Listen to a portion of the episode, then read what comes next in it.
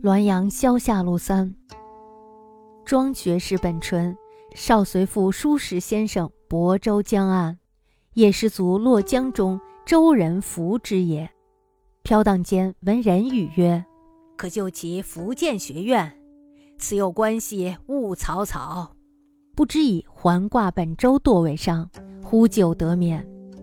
后果都福建学政，赴任时举事誓语于曰：“吾其不反乎？”予以立命之说免之，竟卒于官。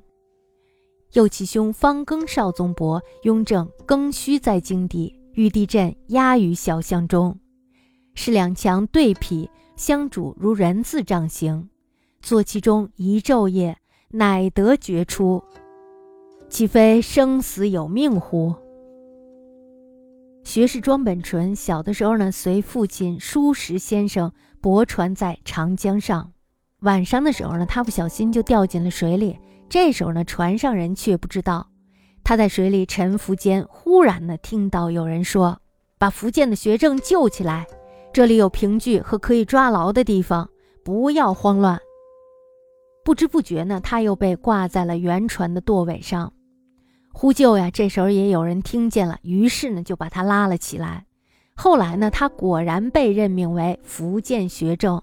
那么在赴任的时候呢，他对我就说了这件事情，还对我说呀：“我恐怕回不来了吧。”我用修身养性、以待天命的说法勉励他。可是后来呢，他竟然死在了任上。又有一件事儿，就是庄本淳的哥哥礼部侍郎庄方庚。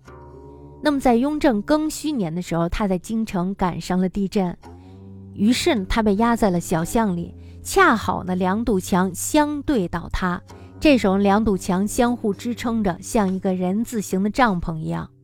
庄方庚呢，在里面坐了一昼夜，才被挖出来。这呀，难道不是生死有命吗？